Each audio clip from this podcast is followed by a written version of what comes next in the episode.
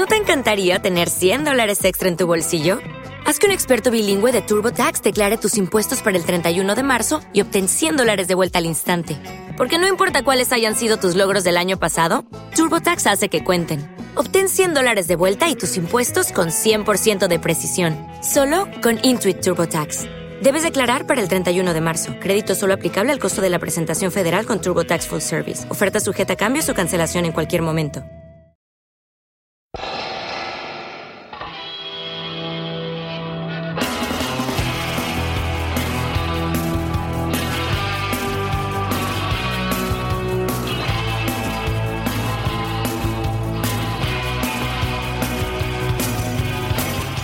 Damas y caballeros, amigos y amigas, esta es la tercera hora de días extraños. Bienvenidos.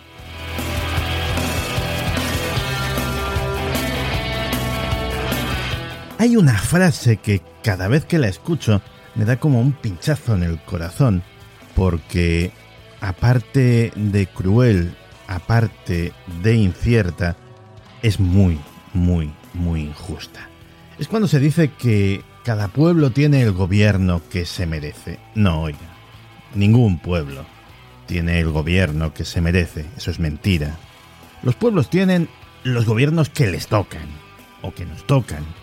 Primero porque rara vez, si alguna, hay un gobierno que esté a la altura de su pueblo. Eso para empezar. Segundo, porque no existe en todo el planeta un gobierno que esté respaldado por la totalidad de su pueblo. Y luego porque incluso los que respaldan al gobierno, eh, me refiero a regímenes democráticos, pues eh, lo han llevado allí, lo han votado mayormente basándose en promesas, en programas que lo más probable es que no se lleguen a cumplir jamás. Así que no, ningún pueblo tiene el gobierno que se merece.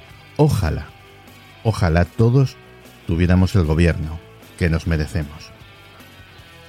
Comenzamos.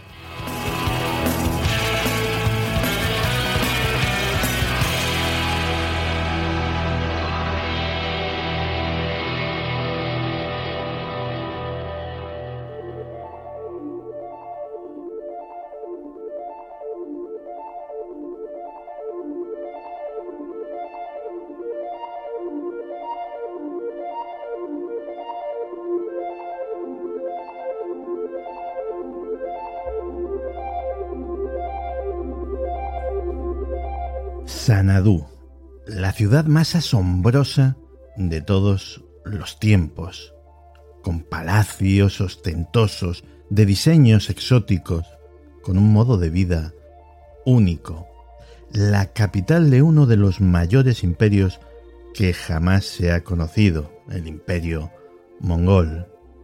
Y sin embargo, esta ciudad de ensueño desapareció sin dejar rastro alguno. Un verdadero misterio. Estamos a mediados del siglo XIII.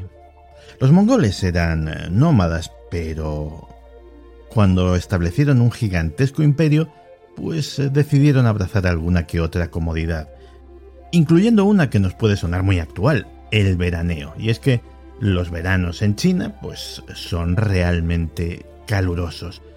Así que decidieron construir una capital para pasar allí la temporada veraniega. Se contrató a los arquitectos más renombrados, más talentosos, más creativos de China para crear una urbe que fuera el reflejo del poder de tan magno imperio. Un auténtico paraíso en la tierra. Un resort de vacaciones, si queréis llamarlo así, aunque también era, obviamente, la capital del imperio de Kublai Khan.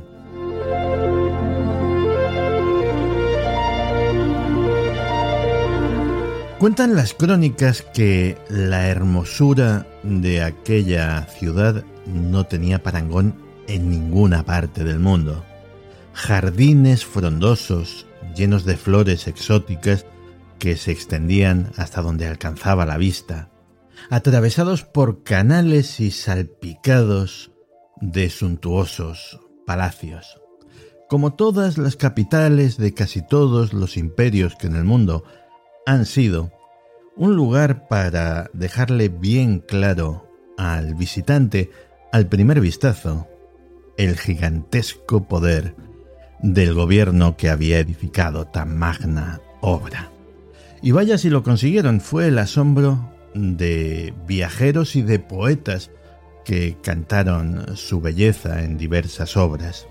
Algunos de ellos ni siquiera llegaron a conocerla, fueron poetas muy posteriores, pero el prestigio, el mito, consiguió superar los siglos y que poetas de épocas muy posteriores, como el romanticismo, siguieran cantando la gloria de Sanadú.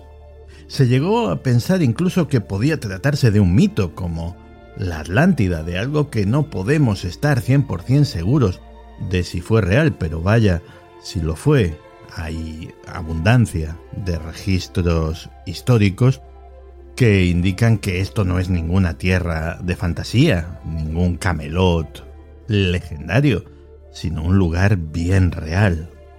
Pero, sin embargo, hay un misterio, un misterio gigantesco, porque los mongoles abandonaron por completo Sanadú en un momento dado y por circunstancias que no están ni mucho menos claras.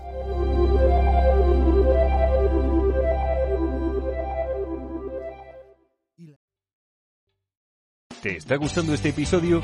Hazte fan desde el botón apoyar del podcast de Nivos. Elige tu aportación y podrás escuchar este y el resto de sus episodios extra. Además, ayudarás a su productor a seguir creando contenido con la misma pasión y dedicación.